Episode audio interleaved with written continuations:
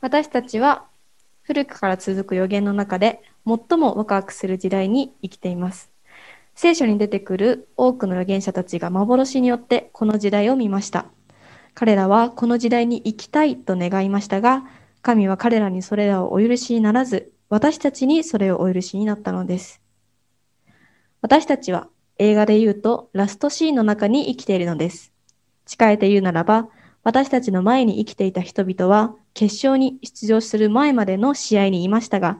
私たちは優勝者を決める決勝戦で試合をしているようなものです。まさにこの世界のクライマックスです。私たちは決勝戦で最後に残された2分間に生きているのです。最後の2分間ではミスは許されません。なぜなら最後の決断が全ての良し悪しを決定するからです。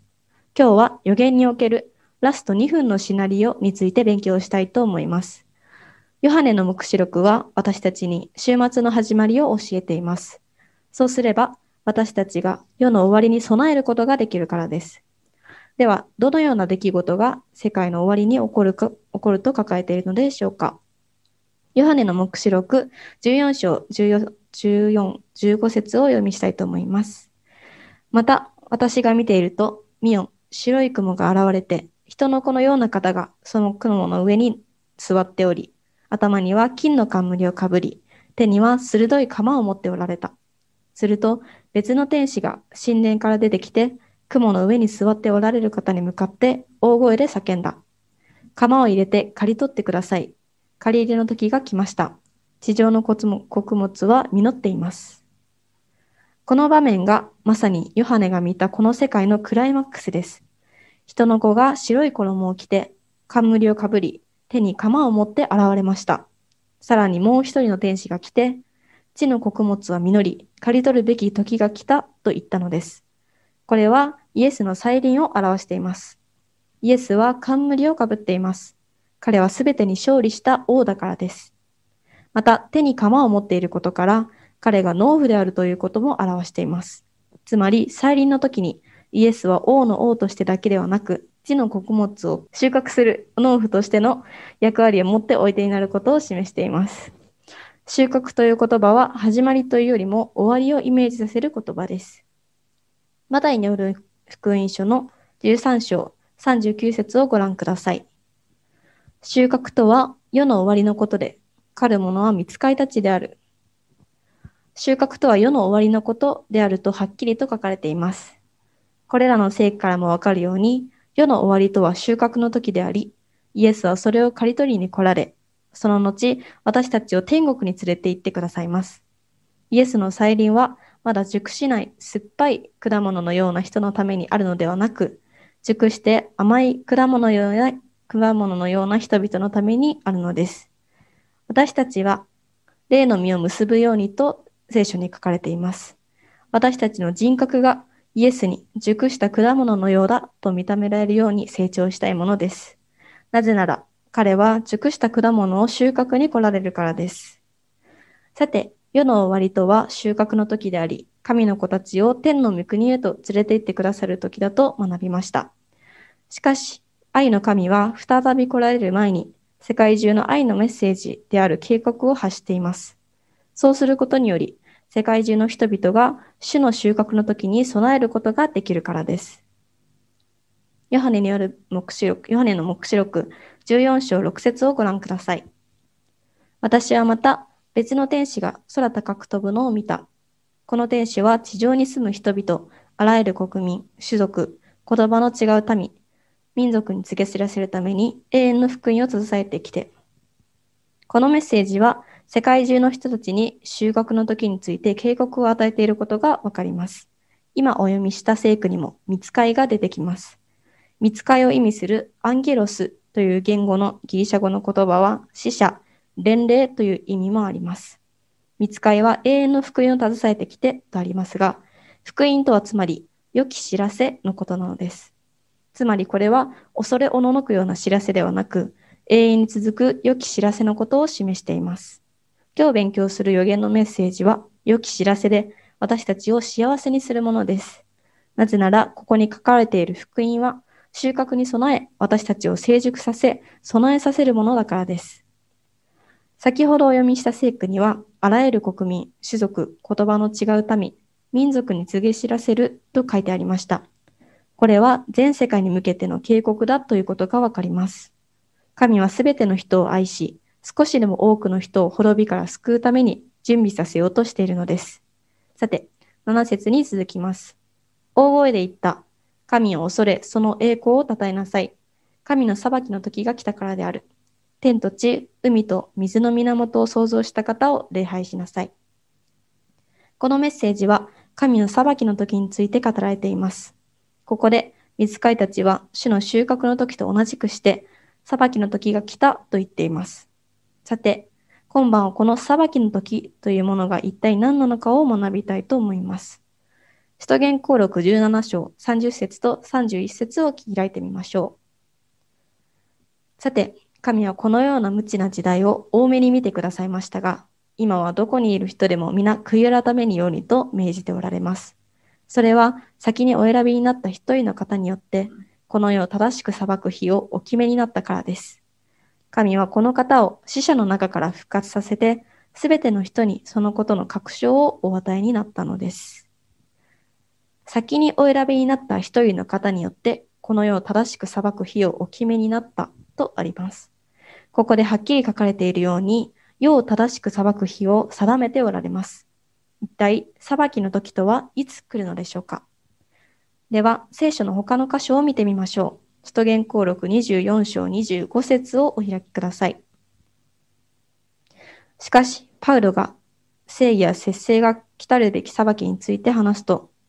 フェリックスは恐ろしくなり、今回はこれで帰ってよろしい、また適当な機会に呼び出すことにすると言った。ここで注目してほしいのは、来たるべき裁きと表現されていることです。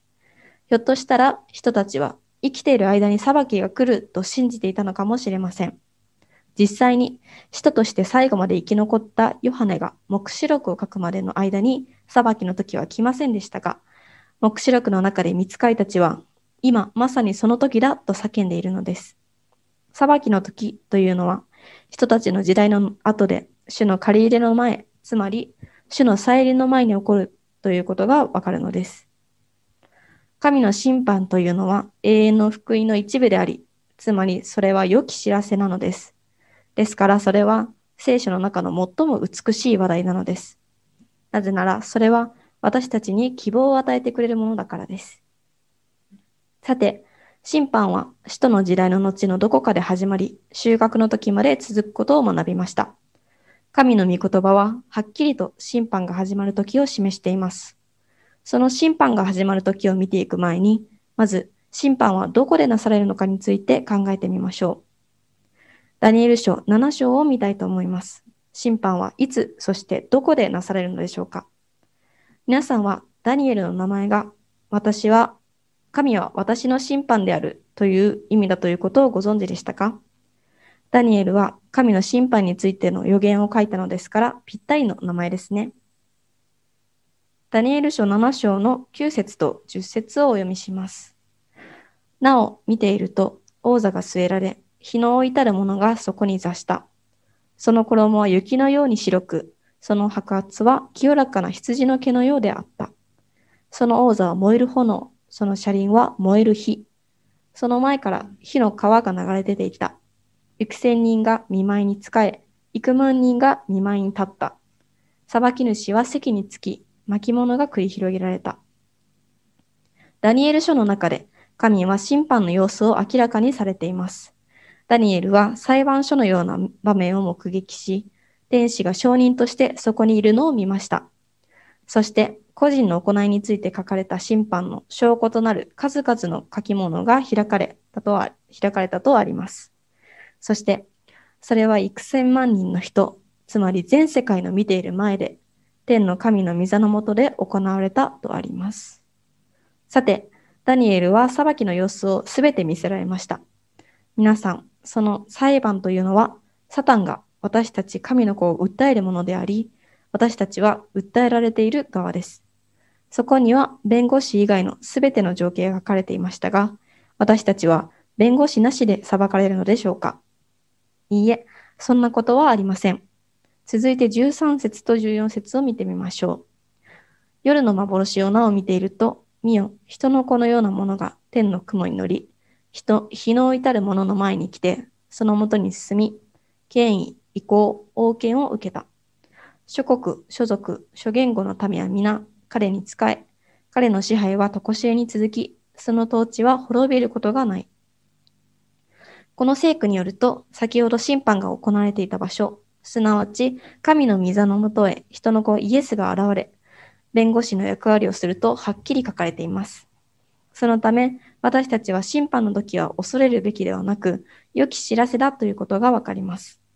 なぜなら、その裁きの場で私たちの弁護をしてくださるのは、神の子と呼ばれるだけでなく、人の子と呼ばれる方だからです。イエスは私たちと同じように人として生まれ、誘惑に遭われ、私たちの弱さを理解し、同情して裁判の場に立ってくださっています。人類のことを一番理解してくださる方が私たちのそばについています。あなたのために立ち上がってくださる弁護士がいるのですから、裁きは恐れるものではありません。これは良き知らせなのです。彼は神の子であると、神の子であると同時に人の子なのです。イエスはあなたが味わったすべての失望を経験されました。そして彼は私たちのために神の前で取りなしをしてくださるのです。さて、ダニエル書7章ではっきりと示されているように、裁きは天の神の御座の前にて行われます。では、いつ裁きが行われるのでしょうかダニエル書8章の14節を見てみましょう。彼は言った。2300の夕と朝の間である。そして、聖女は清められて、その正しい状態に服する。さて、この予言を理解するには、聖女の働きと聖女の働きが裁きとどう関係するのかについて知らなくてはなりません。また、裁きの時を知るためには、聖女の清めについて理解しなくてはなりません。少しの間、裁きの時について考えるのをやめて、聖女の清めについて考えてみましょう。聖女の清めについて理解すれば、裁きの時について論理的に結論を出すことができます。では、一体聖女の清め、聖書の清めと裁きの時とはどんな関係があるのでしょうか？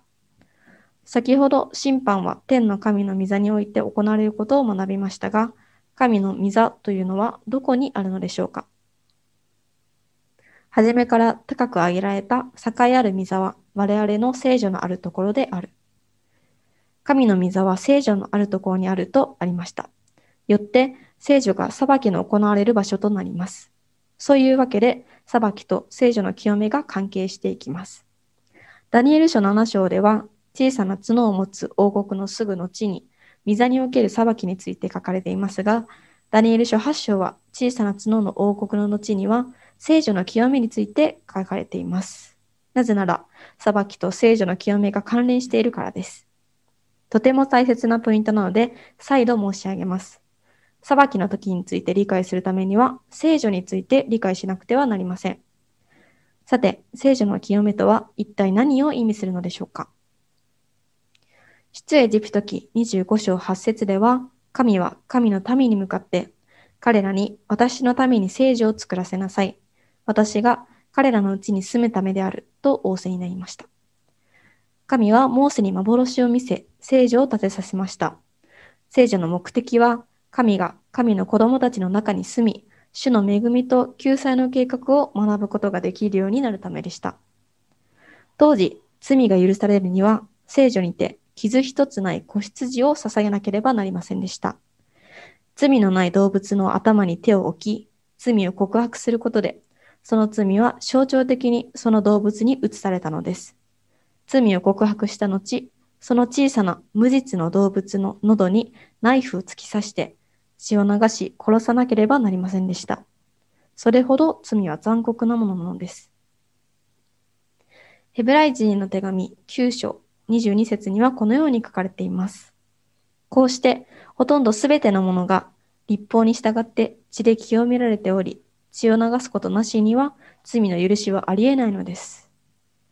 神が神のためにこのようなことをお申し付けになったのは、罪とは良くないもので、醜く、血だらけで、結果死をもたらすものだということを教えるためでした。サタンは罪を良いものだと誤解させ、罪が痛みや悲しみを伴うということを隠そうとしています。神はこの小さな子羊を殺すように命じることで、私たちの罪深い決断や行動がもたらす痛みを私たちが体験できるようになさいました。そして子羊が一点のシミも傷もあってはならなかった理由は、私たちの罪の犠牲となる真の神の子羊、罪一つないイエス・キリストを示していたからです。私たちが罪を犯すときはまさにイエスを十字架にかけていると聖書は言っています。私たちの罪がイエスを十字架にかけたのです。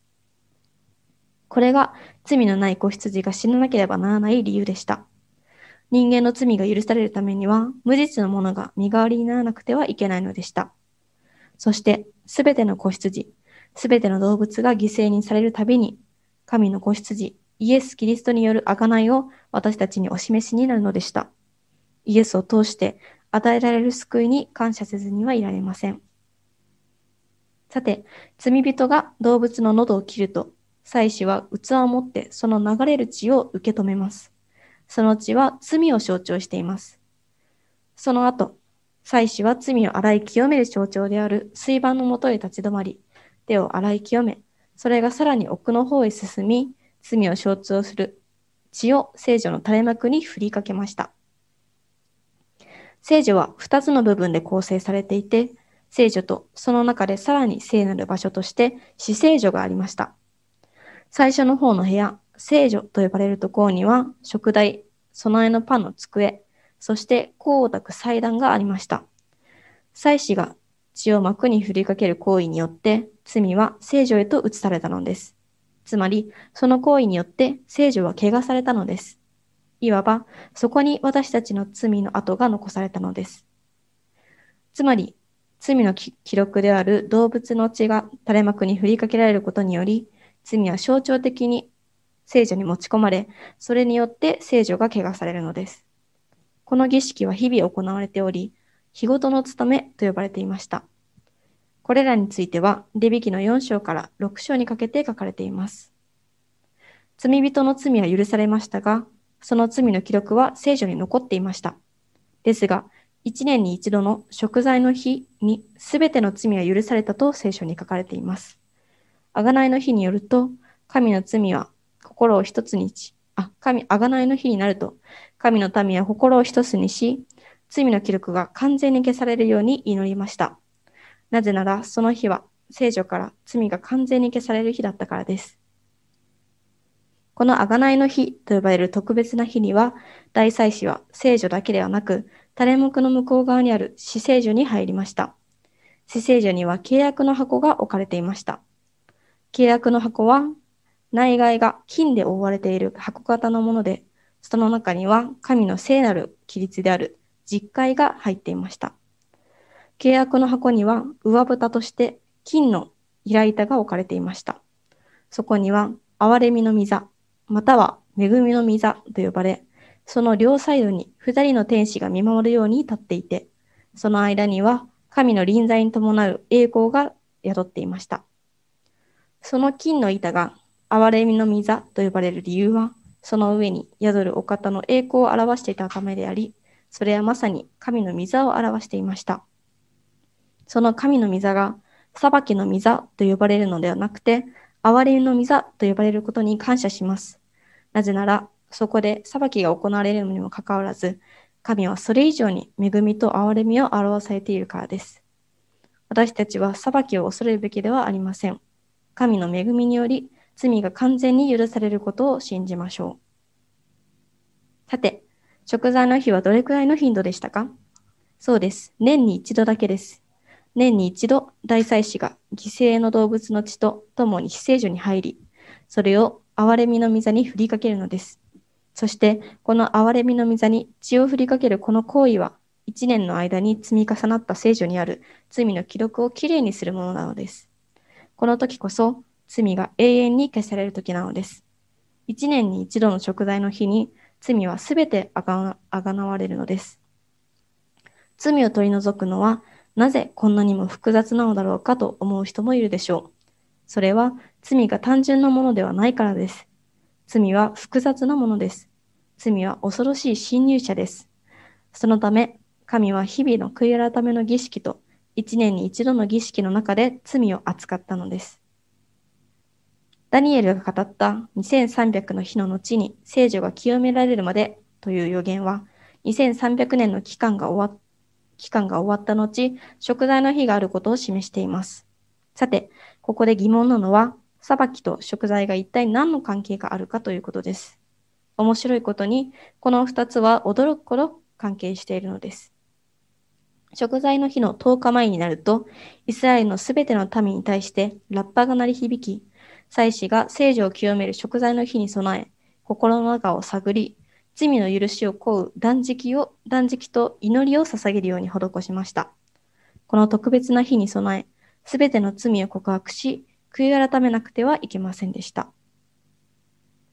レビ記16章29節と30節にはこのように書かれています。お読みします。これはあなた方のとこしえの掟である。第7の月の10日には身を慎みなさい。どのような仕事もしてはならない。イスラエル人もあなた方のもとでとどまっている起立者も同じである。この日にはあなた方を清める、清めるための贖いがなされる。主の前であなた方の罪はすべて清められる。ここには第7の月の10日目にあなた方の罪はすべて清められると書いてあります。食材の日がいつなのかということをはっきり書かれています。神はその日のすべての罪、その日にすべての罪が清められ、罪の記録が消し去られると言っています。そして、その準備のために、民は身を慎み、心の状況を探り、主よ、私の心の中にある、あなたに明け渡していないものがあればお示しください。そしてそれを取り去るために私の真の悔い、私を真の悔い改めへと導いてくださいと祈るのです。贖いの日に大祭司が聖女で罪の記録を消し去るとき、聖女の外の人々は皆心を一つにして祈りました。なぜなら大祭司が聖女の罪の記録を清めている間に、イスラエルの民は彼らの心の中、魂を、魂の聖女を彼らの罪から清めてもらおうと悔い改めているのです。罪の清めは自分ではできませんから、ただただ真剣に、どうか私の罪を取り除いてくださいと主に向かって祈るのでした。大祭司と一緒に祈っている者だけが、死聖所で行われている罪の清めが与えられるのです。では、心を探ることをせず、祈らない者はどうなるのでしょうかこの日に無関心な人はどうなるのでしょうか主に罪を取り除いてもらう代わりに、彼らの罪にしがみつくことを選んだ人はどうなるのでしょうか？彼らにとっては、贖いの日は清めの日ではなく、裁きの日なのです。レビ記23章29と30節をご覧ください。この日、身を慎まない者は誰であれ、その一族一族から立たれる。私はこの日に労働する者を民の中から立つ。イスラエルの民の中で食材日に罪を持ち続けたままで主にそれを取り去ってもらうことができずにいた人は民のうちから断たれたのでした。ですから、贖いの日は単に清めの日ではなく裁きの時でもあるのです。贖いの日は厳粛で神聖な日でした。ヘブライ語の学者は贖いの日を懺悔と悔い改め、懺悔と悔い改めることにより、神から清めが与えられるかどうかの決定的な分かれ道だと表現しています。この一年に一度行われる儀式は、神の水がある天の死聖所にて行われる最後の審判についての具体的な教訓を示しています。ヘブライ人への手紙8章1節そして2節を見てみましょう。今述べていることの要点は、私たちにはこのような大祭司が与えられていて、天におられる大いなる方の玉座の右の座につき、人間ではなく主がお立てになった聖女、また真の幕屋で仕えておられるということです。お読みした聖句によると、地上における聖女は天に天にある聖女と天である聖女の模範であることがわかります。神の御座があるところに真の聖女があり、そこで大祭司が伝え、仕えていることがはっきりと書かれています。さらに、ヘブライ人への手紙9章24節では次のように書かれています。なぜなら、キリストは誠のものの写しに過ぎない、人間の手で作られた聖女にではなく、天そのものに入り、今や私たちのために神の見ない見舞いに現れてくださったからです。ここに書いてある通り、地上の聖女は本物の模型に過ぎず、天の本物の聖女においても、イエス・キリストは神の見舞いに立ち、問いなしをしてくださるのです。ここはとても大事なポイントです。地上の聖女で行われていることは、天の聖女で起こることの繁栄なのです。地上で大祭司がいたように、天にもイエス・キリストという大祭司がいます。そして、地上の贖いの日が、贖いの日が清めと裁きの日であったのと同様に、天の贖いの日も清めと裁きの時になるのです。予言の時代に戻り背景を知ることは、予言、すなわち裁きの時を理解する手助けになります。皆さん、これから先に進む前に確認しますが、聖書の聖書の清めが身を慎み、心の状態心の状態を探る者にとっては、贖いの日、罪にしがみつく者にとっては、裁きの日になるということを理解していただけたでしょうか。さて、聖女の清めについて理解したところで、次は、天の裁きの日がいつ起こるのか、という時間的要素を学ぶことにしましょう。ダニエル書8章で、2300の日の後、聖女は清められると天使は言いましたが、この聖女とは地上の聖女と天の聖女と一体どちらを表しているのでしょうかこれは天の聖女を指しているに違いありません。なぜなら、天使がこの予言をしたとき、地上の聖女は廃墟と化していたか、廃墟と化していたのですから、地上の聖女で清めの儀式が行われていたはずがありません。ご存知のように、この予言が与えられたのは、新バビロニア帝国がエルサレムの町、宮、聖女を完全に破壊していた時です。ですから、天使が指しているのは、この聖女のことであることがわかり、予言が神の最後の贖いの日、裁きの時を表しているのが理解できます。しかし、皆さんの中には、ここで天使が言っている2300日の後と、最後の最後の審判の日と、どのような関係があるのだろうかと疑問に思う方もいるのではないでしょうか。では、ダニエル書8章の17節を見てみましょう。人の子よ、この幻は終わりの時に関するものだということを悟りなさい。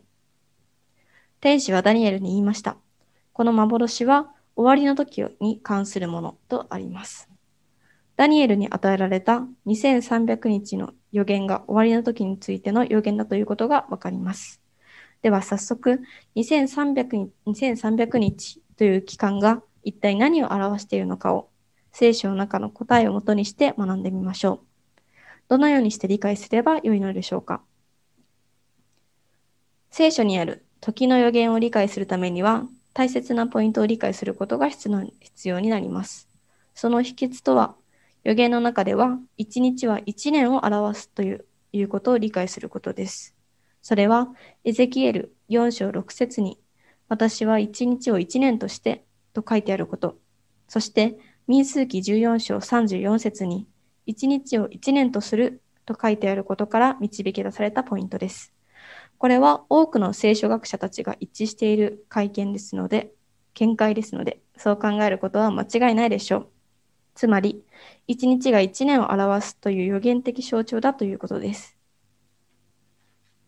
さて、2300日の予言がいつ始まるのかを理解するためには、70週の予言と、70週の予言との関わりを理解しなくてはなりません。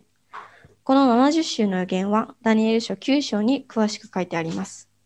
実は、この70週間の予言は2300日の予言から切り取られているのです。つまり、70週の予言と2300日の予言の始まりが同じなのです。では、予言の表す70週とは一体どれくらいの期間なのでしょうか先ほど予言の1日は1年にあたると学びました。その方法で計算すると予言の70週とは何年間になるのでしょうか ?1 週間に7日あるので70週は490日、つまり490年になります。では、その2つの予言の始まる時をどのように知ることができるでしょうか？実は、天使ガブリエルは数え始める時を具体的に示しています。ダニエル書9章25節を見てみましょう。それゆえ、エルサレムを建て直せという命令が出てから、メシアなる一人の君が来るまで、7週と62週あることを知り、かつ悟りなさい。その間に、しかも不安な時代に、エルサレムは広場と街路と思って立て直されるでしょう。ガブリエルはダニエルにエルサレムを立て直せという命令が出てからと言いました。一体どういう意味でしょうか？なぜエルサレムを立て直さなければならなかったのでしょうか？それはエルサレムがパミロニア人によって破壊されたからです。ですから神はダニエルのもとに来て、ダニエルよ、あなたとあなたの民がエルサレムに戻り、エルサレムを再建する時が来るとおっしゃいました。エルサレムを立て直せという命令が出る、その時こそ、私たちが時の予言を数え始める時だと聖書は述べています。そしてその時とは、ネヘミヤの時代にスタートしました。少し先に進む前に25節をもう一度見てみましょう。それゆえ、エルサレムを立て直せという命令が出てから、メシアなる一人の君が来るまで、とありますが、そのメシアなる君とは誰のことでしょうか？そうです。イエス・キリストのことです。なぜ私たちが時の予言を勉強しているのか考え、覚えていますか？キリストが中心である予言を学ぶことで、私たちはさらにイエスとイエス・キリストの愛を理解することができるからです。時の予言を理解することは、神の救済の計画を知る上で最もとても大切なのです。私たちはユダヤの国民について与えられた70週の予言について学びました。それはエルサレムを再建するように命じられた時から始まっています。さて、エルサレムの再建が命じられたのはいつでしょうか？エズラ記7章13節と歴史的な根拠によると、エルサレム再建の命令は紀元前457年に起こった。それは、アケメネス朝ペルシアのアルアルタクセルクセス王の命令でした。その前にエルサレムにある神殿の再建についての命令が数回下されましたが、エルサレム時代の再建についての命令は紀元前457年に下されたのでした。不安定な時代にもかかわらず、通りや壁が再び建てられました。最初の70週の部分、つまり490年が2300年の期間から切り取られま切り取られました。それは紀元前457年に始まり、西暦34年に終わりました。さて、2300年から490年を引くと、あと何年残っているでしょうか ?1810 年です。ここからはとても簡単です。西暦34年に1810年を足してみるだけで、神の裁きと天の聖女の清めがいつ始まるかを知ることができます。34足す1810は1844です。簡単な式によって1844という時が導き出されます。1844年以降に私たちの天の大祭司であられるイエス様が天の聖女を清め、罪の記罪の記録を消し去り、完全な贖いをもたらす働きをしておられるのです。私たちはイエス様がいつその働きを終えるのか予測することができません。なぜなら、どんな人であってもイエス様の再臨がいつ来るのかをはっきりと知ることができないからです。しかし、今日学んだ2300年の時の予言によると、それはもうすぐだということがわかります。時計の針は進み、残された時間は少なくなってきました。予言における2分前の警告です。私たちは、イエスは私たちに時間があまり残されていないことを知ってほしいと願っています。無駄な時間を過ごしてはいけません。私たちが行うどのような決断も終わりの時を懇願に置いて決めなければなりません。予言の時はどんどん近づいてきます。この世はもうすぐ終わりを迎えようとしています。私たちは手遅れになる前に、今日、イエス様と共に勝利を得るチームに入れるように決断をしなくてはなりません。すべての意識をそれに持っていき、生きなくてはなりません。なぜなら、イエスはもうすぐ来られるからです。今日の話を終えるにあたり、私たちは神の裁きのメッセージに対して、どのように答えてられるかを一緒に考えましょう。恐れず、怖がらず、大きな希望を胸に、そして興奮と喜びを持って答えようではありませんか。なぜなら、裁きイコール福音、すなわち神が私たちを罪から救ってくださるという良いニュースだからです。ヘブライ人の手紙7章25節をご覧ください。それでまた、この方は常に生きていて、人々のために取りなしておられるので、ご自分を通して神に近づく人たちを完全に救うことがおできになります。今日、私たちはイエス様が私たちのために犠牲になられたことを学びました。しかし、彼は天の聖女において大祭司として常に働いておられるのです。続いて、ヨハネの手紙1、2章1節をご覧ください。私の子たちよ。これらのことを書くのは、あなた方が罪を犯さないようになるためです。たとえ罪を犯しても、御父のもとに弁護者、正しい方、イエス・キリストがおられます。裁きを恐れる必要はありません。なぜなら、父の身元には代弁者であるイエス様がおられるからです。彼は私たちと同じような経験をされた方です。誘惑に悩まされる私たちの気持ちを理解している代弁者なのです。イエス様は良い代弁者、つまり弁護人です。さらに素晴らしいことに、ヨハネによるヨハネによる福音書の5章22節を読むと、イエス様はこうおっしゃっています。また、父は誰をも裁かず、裁きは一切子に任せておられる。父なる神が裁判官として御座に座っておられ、そして裁きは子であるイエスに委ねておられるというのです。言い換えると、父なる神はイエスにすべて任せる。あなたは彼らと共に同じ道を歩き、同じ、彼らと同じように誘惑にあったのだ。彼らをどうするかはお前が決めなさい。言っています。自分の弁護人が裁判官と同じ意見を持っていたとしたらどうでしょう？もちろん負けることはありません。今日はたくさんのことを学びました。もちろん今日聞いたことをすべて覚えるのは難しいので、今日のポイントを2つにまとめたいと思います。1つ目は、私たちが予言の示す残された時間、すなわち最後の裁きの時に生きているということ。そして、神の裁きの日に対する調査はすでに始まっているということを考え、私たちは何をするにもイエス様を中心に生きる必要があるということです。そして2つ目は、何があっても恐れないということです。裁きを恐れてはいけません。なぜなら私たちには一度も負けたことのない弁護士がついているからです。この2つのポイントを覚えておいてください。今日の話を終えるにあたり、私たちはこれからどのようにして神に答えたらよいでしょうか？神の裁きの時である残りの時間に何をする必要があるでしょうか？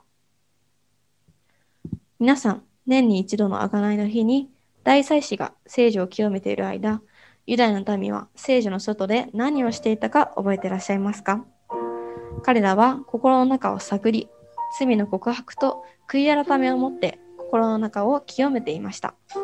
彼らはそうやって大祭司と協力して働いていました。同じように私たちも大祭司であるイエス様と協力して働くことが大切なのではないでしょうか。私たちは詩編139編の23節24節にあるように心から祈る必要があります。読んでみましょう。神よ、私を極め、私の心を知ってください。私を試し、悩みを知ってください。ご覧ください。私のうちに迷いの道があるかどうかを。どうか私を常しえの道に導いてください。心はとても移り変わりやすいものです。私たちは時に、主よ、私はあなたのために死ねる覚悟があります。と言いながら、夜が明けるまでに三度キリストを拒んだペトロのようになることがあります。私たちは自分自身の心さえわからなくなる時があります。ですから、主よ、私の心を探ってくださいと祈るのです。天の御座の前には、私のために深い愛を持って問いなしてくださる素晴らしい大祭司がおられます。彼の拳に、そして彼の心に私たち一人一人の名が刻まれているはずです。イエスの尊い犠牲による救いを信じましょう。彼の偉大な愛により頼みましょう。皆さんの中でどれくらいの人がイエス様に感謝しているでしょうか？イエス様は私たちのために死なれただけでなく、今もなお生きておられる方です。イエス様をあなたの犠牲と供え物としてだけでなく、天の大祭司、裁きの弁護士として受け入れましょう。このメディアは、オーディオバースの提供でお送りしました。オーディオバースでは、福音を広めるために、お説教やセミナーなどの音声、映像の無料配信を行っています。詳しくは、http コロンスラッシュスラッシュ www.audioverse.org へアクセスしてください。